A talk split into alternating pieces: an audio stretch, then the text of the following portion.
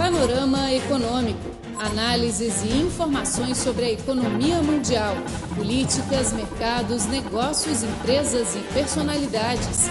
Tudo no Panorama Econômico. Olá, amigo. Você está ouvindo o Panorama Econômico. Sou Flor Bela. Hoje temos uma entrevista com Marcos de Baiva Vieira vice-secretário-geral da Sociedade das Economias Emergentes de Guangdong e professor brasileiro da Universidade de Tecnologia de Guangdong. Ele já mora na China há 30 anos e tem um nome chinês que é Bai Hua. Por isso, Marcos é absolutamente um especialista sobre a China. No Fórum das Economias Emergentes realizado em Guangzhou, Marcos de Baiva concedeu uma entrevista à nossa emissora contando as suas opiniões sobre o BRICS, a participação do Brasil neste mecanismo, o papel da China, o significado da fundação do novo Banco de Desenvolvimento do BRICS, etc. Vamos ouvir a entrevista. Este fórum tem um, uma reunião especial e alguns tópicos de discussão especiais sobre o BRICS. Então, tenho algumas perguntas sobre o BRICS. A primeira, o Brasil hoje vê com, com muita importância este mecanismo?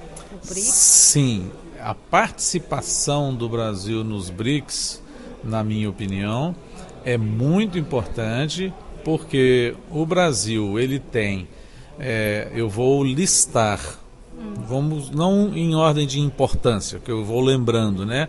Isso aqui a gente não preparou, mas eu vou te falando. A primeira, não necessariamente a mais importante, mas a primeira coisa que me vem à mente é que o Brasil, como a África do Sul, tem a chance de encontrar uma vez por ano o presidente do Brasil com o presidente da China, com o presidente da Índia, presidente da Rússia. Se não existisse os BRICS, talvez não tivesse esta oportunidade de estar com estas pessoas.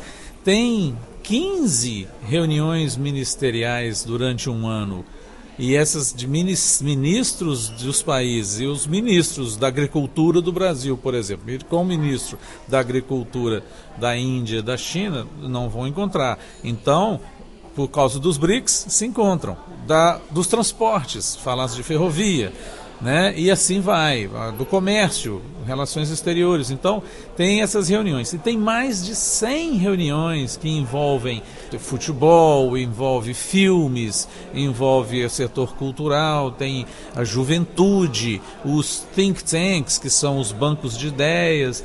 Tudo isso são coisas que não aconteceriam se não tivesse os BRICS. Então, eu entendo que a troca é muito importante. Agora, isso é a coisa que a gente percebe assim mais ampla. Especificamente, eu diria que em segundo lugar, além do intercâmbio, economicamente é fundamental para a China ter uma ótima relação com o Brasil, porque o Brasil hoje é um dos maiores fornecedores de bens primários. Então, por exemplo, na área de alimentação, é até uma questão quase de segurança. Se não tiver uma boa relação com o Brasil, vai ter problemas, porque o Brasil fornece muito alimento para cá. Além do alimento, que eu estou falando, soja, carne, suco de laranja, tudo isso, e tem também a questão do minério de ferro, que é uma, uma matéria-prima importante. Então, economicamente, não é importante só para o Brasil, é importante para os outros países, especialmente para a China, que precisa adquirir produtos que a gente produz. E aí tem o outro lado. O Brasil hoje está numa situação econômica complicada, mas o potencial como um mercado para os produtos chineses é muito importante. Então, não só chineses, mas a Índia agora tem o processo deles, né? Made in, in, in India. Aliás, eles falam make in India, né? Ou seja, fabrique na Índia. Então você tem cooperação de, entre, entre empresas e tudo, até a própria Rússia. E entre Rússia e Índia e tal. Então esse é o lado econômico. Em termos políticos, é mais importante ainda. Na apresentação que eu fiz, eu coloquei uma frase de uma pessoa que era do governo da Rússia, que diz o seguinte: se daqui a 10 anos a relação dentro dos BRICS, com todos esses países juntos, tiver conseguido não deixar acontecer um conflito entre a Índia e a China, os BRICS já valeram a pena. Então, em termos políticos também, a presença da China, por exemplo, na América Latina, através da relação com o Brasil, é muito mais importante geopoliticamente para a China estar lá. Ela pode até gastar muito dinheiro, mas ela precisa estar com o pé lá. Caso contrário, os Estados Unidos eles tomam conta de tudo. E assim vai. Eu falaria duas horas sobre isso. Então você vê, ó, geopolítica, econômica, cultural, intercâmbio, tecnologia, agricultura e vai seguindo, vai seguindo, vai seguindo. Falou sobre o novo Banco de Desenvolvimento. Uh, para você, qual o maior significado da criação deste banco?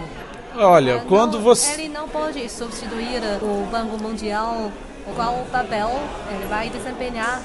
Olha, ele não pode substituir hoje, mas observe bem se você for num país da África, porque o NDB, né, o Banco dos BRICS, ele não vai se limitar a ceder crédito para os, os países do BRICS. Não, ele vai ceder crédito para os países emergentes.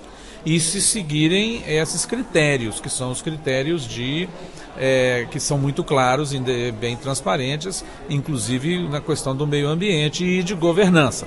Se seguir isso, vai ter dinheiro, por exemplo, um banco da África. Você pega um país da África e pergunta para ele: você prefere receber um dinheiro do banco NDB ou do FMI? Porque o FMI, quando vai colocar o dinheiro, vem cheio de regras. Você tem de manter a taxa de juros tal e tem de manter a taxa de câmbio tal e você precisa ter só isso aqui de emissão, por exemplo, de papéis do governo, o, os, toda a dívida do governo não pode aumentar isso. Ou seja, eles vêm e colocam os países dentro de uma lata, uma latinha apertada ou de uma camisa de força e os países não podem fazer nada. Você viu com a Grécia, todo mundo protestando, porque não adianta, ah, eu aceito o dinheiro do FMI, mas eles não podem ir para frente. Então eu acho que o NDB, ele vai conseguir ajudar a entrar nesses países sem impor essas ideias do, do FMI. E o FMI é, um, é uma instituição aonde os Estados Unidos, por exemplo, tem o poder de veto. Então é um absurdo. Se você tiver uma, por exemplo, se existir para aquele país um determinado interesse, no caso dos Estados Unidos, ele pode chegar e falar: olha, eu vou, vou, vou não vou deixar o FMI te ajudar porque você está vendendo petróleo para a China. Ele pode falar isso, porque ele tem o poder de veto. E dentro do, do, do, do, NDB, não, é tudo combinado. Apesar da China ser a mais poderosa e botar mais dinheiro, ela não exigiu. Todos os cinco têm a mesma força. Então eu acho que o NDB vai acabar se é, é, substituindo. Com relação ao Banco Mundial, claro, não precisa isso, porque na verdade o Banco Mundial ele entra já com a preocupação social de acabar com a pobreza, com a, com a questão é, de harmonizar, e eu acho que aí sim, o Banco Mundial não vai desaparecer, nem vai diminuir a atuação por causa dos, do NDB. Mas o NDB eu acho que tem essa condição de ajudar esses países respeitando né, as coisas e as, as características locais desses países, sem ficar fazendo imposições. Há alguns dias eu vi uma reportagem da mídia brasileira em que tem duas opiniões dos especialistas brasileiros e são opiniões, eu acho que são representativas e interessantes. E uma opinião, ela acha que a China vai ser predominante do, do BRICS. Ele acha que os outros países não devem depender demais da China. É uma opinião. E outra opinião, ela acha que a China não tem muito, muito interesse no BRICS realmente não quer investir muito neste mecanismo, porque a China tem outras prioridades. Você concorda com duas ou com uma das duas opiniões? E se não concorda, como acha o papel da China neste grupo? Na verdade, é, eu entendo que a China precisa é, estar no BRICS, porque o BRICS complementa a China. Eu não concordo que a China não tenha interesse no BRICS. Eu acho que a China tenha muito interesse. Primeiro, você pensa na questão geopolítica. A China, se não tiver essa, essa relação bem estreita e importante com o Brasil, a presença da China num lugar como América Latina e Caribe vai ficar muito fraca. Em termos de geopolítica, em termos de é, é participação no mundo, porque a China precisa ter a presença de investimentos e tudo mais lá na América Latina. E sem a China, sem o Brasil, ela está perdida. Ela não pode ter isso. Agora, eu pergunto, além da geopolítica, quem que vai fornecer alimento, quem vai fornecer maneira de ferro e quem vai fornecer tantas coisas como são feitas hoje com o Brasil, por exemplo, no caso do Brasil. Eu acho que a China não, não pode sair fora, ah, não vou mais mexer com o BRICS. Mas sim, com certeza, porque é complementar. Além disso, se a China coloca o dinheiro lá, se não coloca, onde ela vai colocar? Vamos dizer o seguinte: você, a China, tem muito dinheiro. Eu sou um país da Europa. Você quer abrir uma pizzaria. Você consegue abrir uma pizzaria, um restaurante, alguma coisa no, no, na Europa? Não, por quê? Porque já está tudo desenvolvido. Aí você vai no Brasil, quero colocar o quê? Uma linha, uma ferrovia. Não existe praticamente ferrovia, está tudo aberto. Então, é uma maravilha. É como se fosse, eu estava dizendo ali agora no, no, no nosso fórum é como se fosse o seguinte: todo mundo quer dançar agora. O Brasil quer dançar e a China quer dançar. Então todo mundo, lá você vai para a Europa, para os Estados Unidos, não, fica, né, não, estou querendo dançar agora. O Brasil quer a mesma música, estamos todos na mesma sintonia. O Brasil precisa de dinheiro e a China tem de ter lugar onde colocar o dinheiro.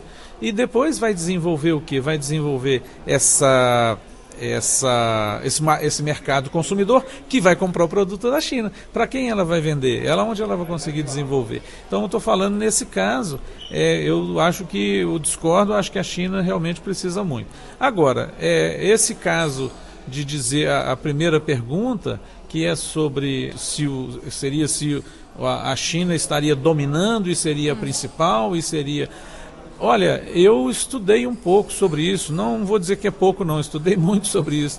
eu vim morar na China em 1986, há 30 anos eu venho observando. Mas eu estudei a história anterior da China. Quando, durante dois mil anos, a China foi a mais importante e a mais rica do planeta, ela nunca teve, por cultura e por essência da China e do povo chinês e tudo, essa coisa do imperialismo. Ela foi e descobriu a América e nem, e nem ocupou a América. Antes de chegar lá, os europeus, a China já tinha ido lá na América. Você tem livros sobre isso.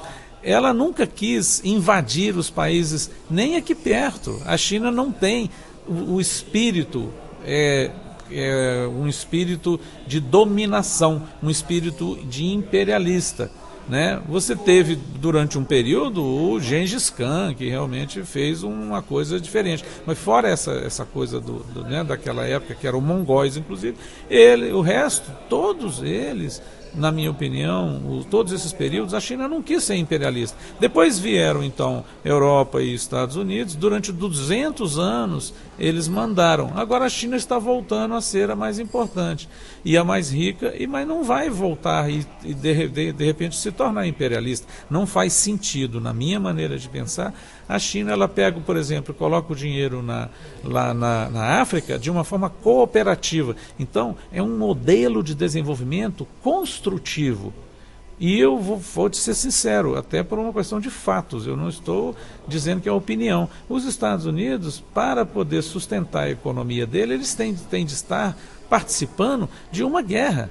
Se não tiver guerra, ele não tem produção, porque ele produz muito armamento. Aí a economia dele vai embora. Se você olhar os ciclos econômicos americanos, ele quando tem guerra, a economia vai para cima. Quando para a guerra, ele vai para baixo. Então os Estados Unidos têm um modelo destrutivo, não é construtivo, não é cooperativo. Ele vai lá, cria uma confusão, como o George Bush fez, arruma uma guerra como a do Iraque, aí destrói o país, depois as construtoras americanas, as empresas americanas vão lá para reconstruir o país país e domina um povo, domina a política, domina a cultura, domina a música, domina tudo. A China não, deixa o africano ter a religião dele, se tem um país corrupto, o problema é dele, se tem um, um, um ditador, o problema é deles. A China não quer, ele quer fazer negócio, quer botar dinheiro, quer desenvolver e arrumar mais mercado para a China. Então a China, na minha opinião, não está sendo imperialista em nada. Desculpa, eu acho que essa moça não estudou o suficiente em relação à China. Eu posso dizer que eu estudei porque tem 30 anos que eu trabalho com a China e eu conheço bem a China. Você ouviu a entrevista com Marcos de Baiva Vieira, vice-secretário-geral da Sociedade das Economias Emergentes de Guangdong e professor brasileiro da Universidade de Tecnologia de Guangdong. Bem, Panorama Econômico de hoje fica por aqui. Sou Flor Bela Guo. Obrigada pela sua atenção e até a próxima semana.